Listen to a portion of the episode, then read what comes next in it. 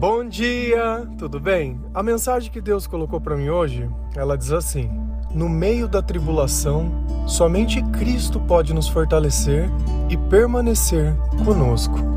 Senhor, tende misericórdia de nós. Perdoa, Pai, todos os nossos pecados, livra-nos de todo mal, nos afasta de tudo aquilo que não vem de ti. Nós agradecemos, Senhor, por mais esse dia, pelo alimento, pela palavra, pela presença. Aceita, Senhor, essa nossa oração, esse nosso louvor, pois nós te amamos, bendizemos, te amamos. Somente tu é o nosso Deus e em ti confiamos.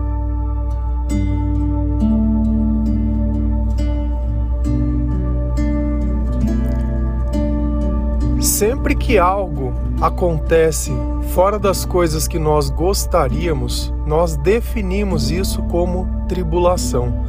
Se existe uma coisa que nós temos dificuldade em lidar é quando a nossa vontade ela não é feita. Então, todas as vezes que nós estamos no meio de algo que nós não sabemos lidar, nós, por costume, ficamos atribulados e começamos a nos questionar e comparar a nossa vida com a de outras pessoas, vendo quem é mais merecedor de passar toda aquela dificuldade. Quando nós vamos nos aproximamos do Senhor, a nossa sabedoria ela vai aumentando. E a sabedoria é a capacidade de entender que existe um tempo certo para cada coisa, que mesmo no meio de uma tribulação, o impossível ainda ele pode acontecer, que não importa o que está acontecendo à nossa volta, o importante é o que acontece dentro de nós. E a nossa fé ela impede que tudo isso de ruim que talvez esteja acontecendo fora contamine o nosso coração e os nossos pensamentos. Então, apesar de fora tudo estar um completo caos, dentro de nós o reino de Deus ainda ele permanece inabalável. E chega um ponto que aquele reino que está dentro de nós se manifesta fora e o milagre acontece. Então é importante que nós tenhamos como consciência que a relação que nós temos com Deus define muito os nossos sentimentos, porque quanto mais perto de nós o Senhor estiver, melhores serão os nossos sentimentos. A tribulação, ela serve também para que Deus possa conhecer o nosso coração, o quanto nós confiamos na sua palavra e na sua presença.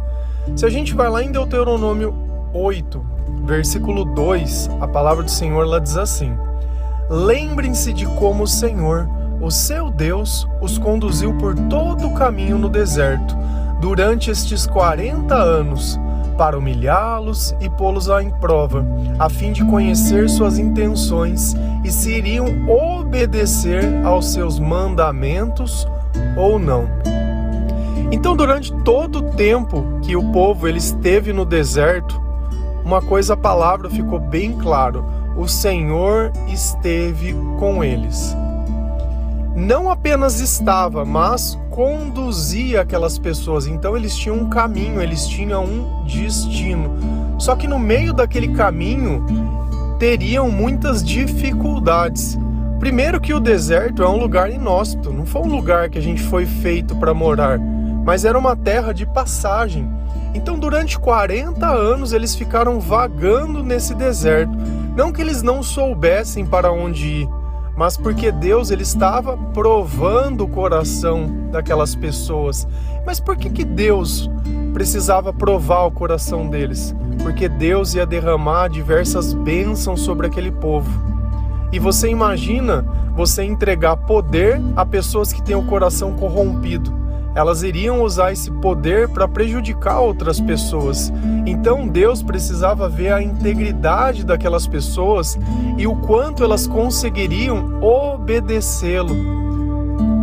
Nota que às vezes a gente ora pedindo perdão pelas mesmas coisas. A gente sabe o que é o errado, a gente sabe o que tinha que ser feito e nós continuamos às vezes insistindo nos mesmos erros. É justamente isso. Nós não conseguimos obedecer aquilo que Deus diz. E por que que Deus ele iria colocar nas suas mãos mais coisas se você não consegue fazer o básico para ele? Isso é um ponto de reflexão. Então a nossa intenção ela é muito importante. Não é apenas ter fé, mas qual é a razão? Você está orando para Deus, para que Deus faça algo para você, mas qual é a razão? Se a razão é o meu interesse e não simplesmente o interesse do Senhor, não tem sentido Deus atender a minha oração. E às vezes esse é o sentimento que nós temos que Deus ele não nos ouve. Não é que Deus não nos ouve, é que a nossa intenção ela é má. A razão que nós pedimos as coisas não estão certas.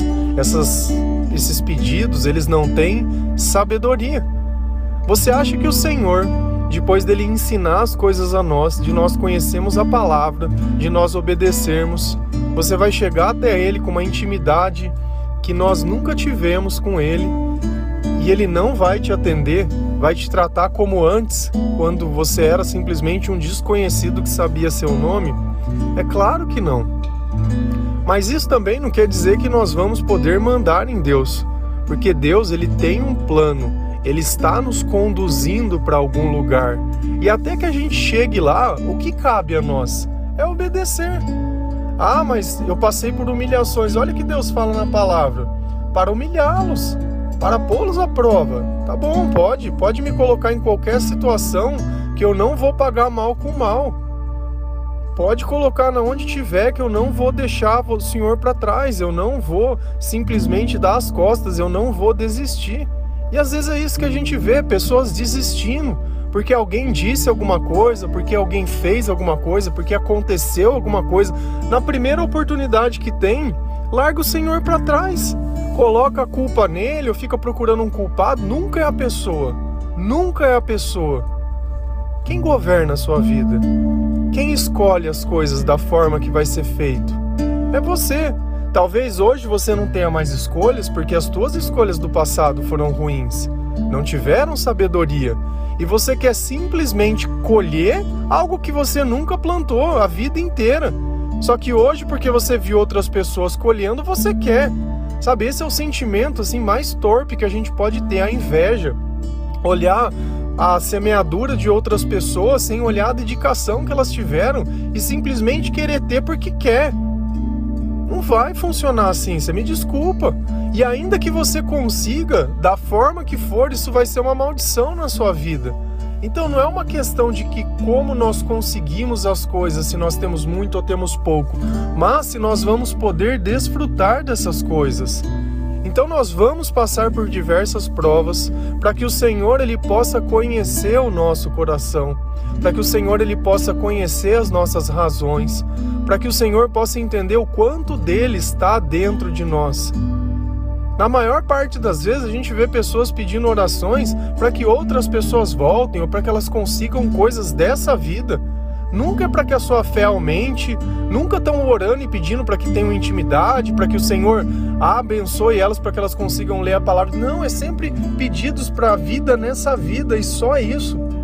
É só isso, é como se a vida fosse o deserto e tudo que elas quisessem fossem coisas para sobreviver ao deserto mesmo sabendo que dessa vida a gente nada leva e que ninguém vai sair vivo daqui.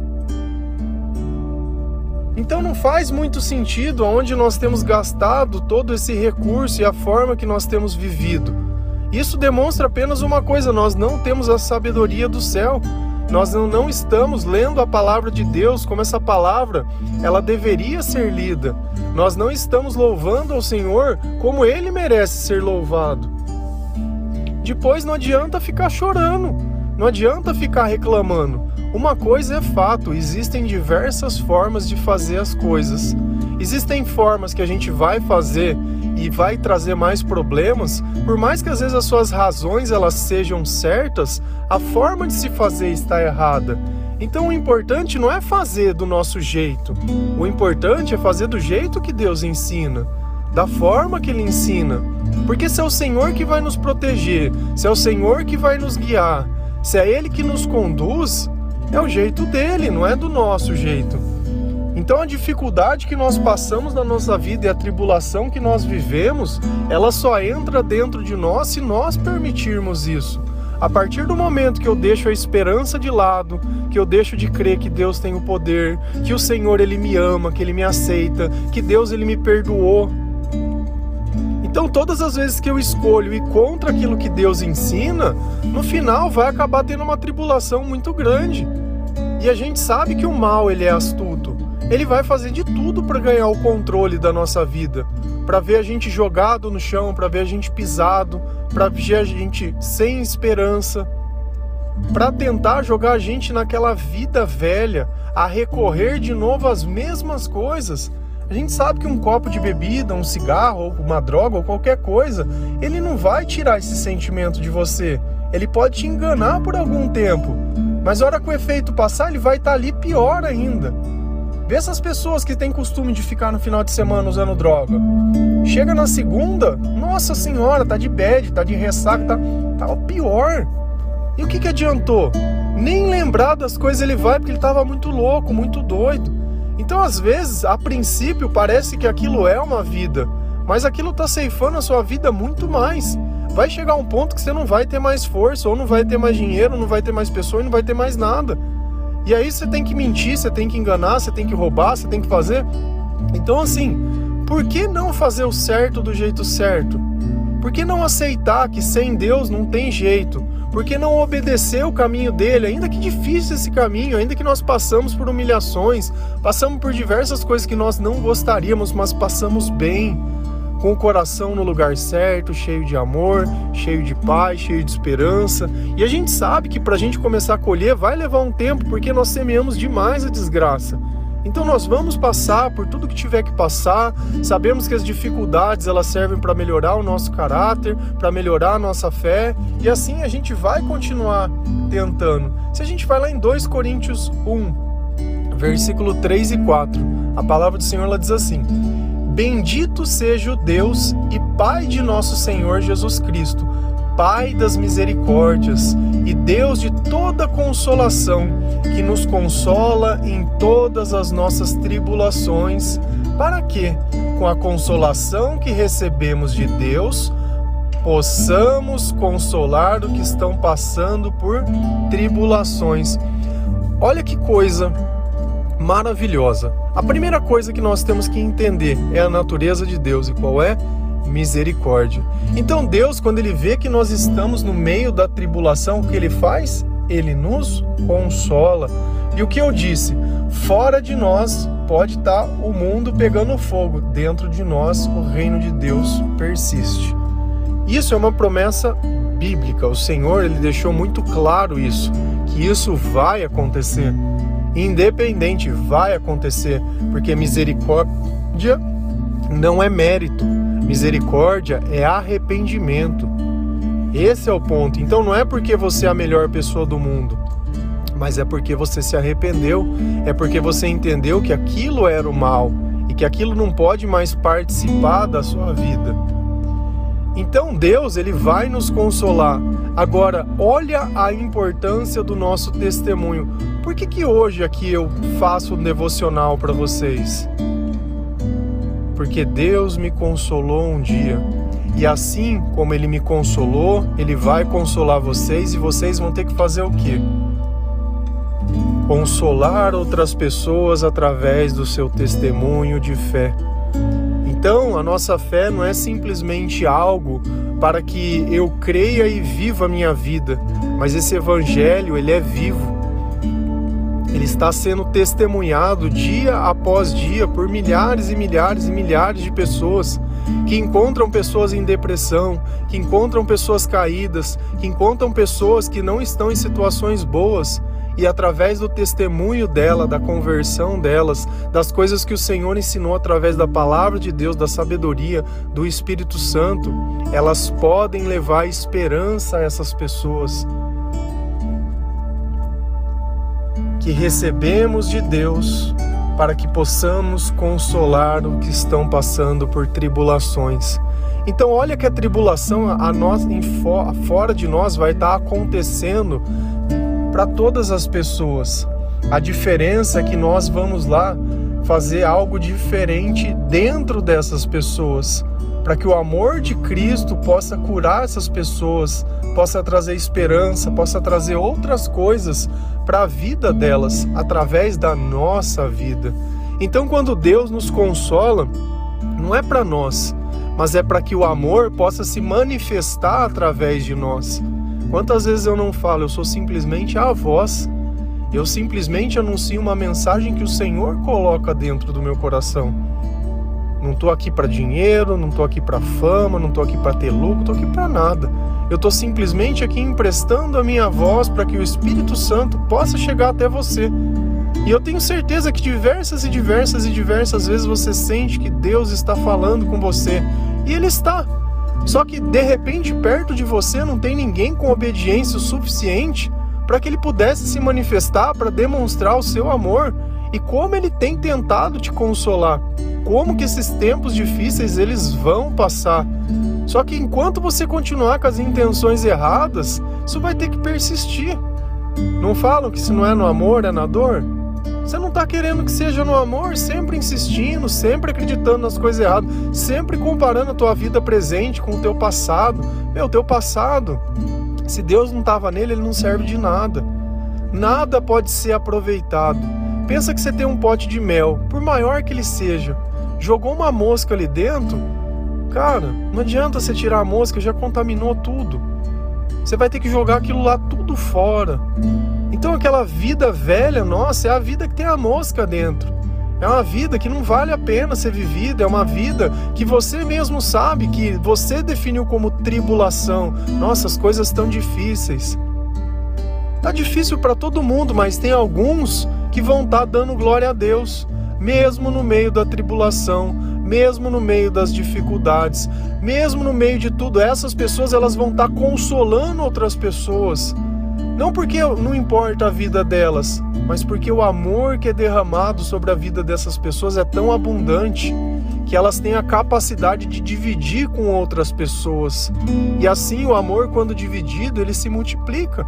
Você imagina o quanto esse mundo ele poderia ser melhor se todas as pessoas pudessem seguir as coisas da forma que Deus ensina sem julgamento, cada um cuidando da tua vida, cada um ajudando aos, aos outros, cada um fazendo aquilo que é possível, sabe? Cada um colocando o Senhor em primeiro lugar na sua vida, tirando essa dependência emocional, sem ninguém querer provar nada para ninguém, sem ninguém querer comparar ou ter inveja ou ter ciúme, sabe? Sem toda essa maluquice. Hoje todo, o que eu mais vejo são pessoas da igreja querendo justificar as coisas, Será que Cristo, quando ele faz alguma coisa ou quando ele ensina na palavra, ele precisou ficar justificando os seus atos? Não, ele simplesmente estava em paz. Ainda que no meio, se você olha a história de Cristo, o tempo inteiro ele é perseguido, desde o seu nascimento. Desde o seu nascimento ele é perseguido, mas ele estava ali, firme na mensagem, firme na promessa, firme em tudo. Vai ter perseguição? Vai. Vai ter dificuldade? Vai. Vai ter dias que as coisas parecem que não vão dar mais certo? Vai. Mas se Deus estiver conosco, se Deus é o nosso consolo, se Deus é o nosso guia, pouco me importa. Eu vou continuar lutando, eu vou continuar fazendo. A gente sabe que a nossa vida ela tem um propósito. E enquanto nós temos propósito para Deus, a nossa vida ela vai estar tá pulsante. Quando nós cumprimos esse propósito, nós vamos voltar ao Senhor. Então não existe engano no plano de Deus, mas eu tenho que estar pronto tanto para essa vida quanto para outra. Eu tenho que estar pronto para as promessas de Deus. Eu tenho que suportar. Se a gente olha a história de Davi, desde criança as promessas de Deus estavam na vida dele. E quanto e quanto e quanto e quanto tempo não demorou para aquelas coisas acontecessem na vida dele. Quantas coisas ele não, ele não passou? Samuel, desde o ventre da sua mãe, ele estava consagrado ao Senhor também. Jesus Cristo também. Então a gente nota que todo mundo tinha um propósito para aquilo. Quantas vezes, se a gente olha nos Salmos, Davi não foi perseguido? Quantas e quantas coisas não aconteceram na vida daquele homem? Tudo bem, tudo bem, Deus é mais. A gente vê nos salmos que teve dia que ele estava triste, que ele estava desmotivado, mas quantos salmos maravilhosos que através da tribulação dele não nos consola hoje. Ele não teve medo de olhar a dor nos olhos, mas ele sabia que tinha um Deus que cuidava. Ele sabia que tinha um Deus que estava ali por causa dele. E ele sabia quem ele estava servindo. Quando ele vai enfrentar Golias, o que ele fala para Golias? Eu tô aqui em nome do Senhor. Você vem com espada e escudo contra Deus. O que, que isso pode ser feito? Então aquele que Davi servia era muito maior e não pelas armas desse mundo, e é isso que às vezes a gente se perde no equívoco de tentar ficar tentando achar como Deus vai fazer as coisas, que ele tinha que fazer assim. Ai, porque se não for. Cara, não importa. Se eu te falasse, olha, esse é Davi e esse é Golias, como você, quem queria ganhar? Certamente que você ia falar que era Golias. Se eu te falasse com qual arma que Davi ia matar o gigante, ah, um arco e flecha, alguma coisa assim, mas quando que você ia falar que era com uma pedra, uma funda? Cara, Deus ele vai usar das coisas mais insignificantes para mostrar que não é pela força do homem, mas é pelo poder soberano de Deus. Então, uma coisa que fique muito bem claro: no meio da tribulação, somente Cristo nos fortalece e permanece conosco. Então, se você não está sentindo isso que eu estou dizendo, esse consolo, é justamente o ponto e o fato de você estar tá precisando de repente orar mais, confiar mais, entregar a sua vida ao Senhor, parar de questionar, parar de reclamar, que seja feita a vontade de Deus e não a sua, e que nós possamos respeitar todas as escolhas de Deus. Porque se sem Ele nós nada somos. Sem eles nós não vamos suportar. Amém? Que Deus abençoe cada um de vocês. Que o Senhor possa te dar força. Que o Senhor possa te dar coragem de admitir, de aceitar, de permitir que o Senhor ele faça tudo que seja necessário na sua vida. Tudo. Mas acima de tudo, para honra e glória dele e não simplesmente para satisfazer as tuas vontades, para que seja apenas um capricho ou um amuleto. Nós temos que ter respeito por Deus, nós temos que ter admiração por Deus. Ele é o Senhor, ele não é simplesmente um amigo, ele é o Senhor. É o respeito de Senhor. Se você tivesse às vezes diante de um juiz, de um delegado, sei lá, de alguém que entre aspas um prefeito ou um presidente, alguém que fosse uma autoridade nessa terra, você teria respeito por essa pessoa. Tenha um respeito dez vezes maior por Deus. Nós não temos ídolos aqui, nós temos um Senhor. E o Senhor é o meu pastor e nada me faltará. Amém? Que Deus abençoe cada um de vocês. Feliz a nação cujo Deus é o Senhor. Um bom dia.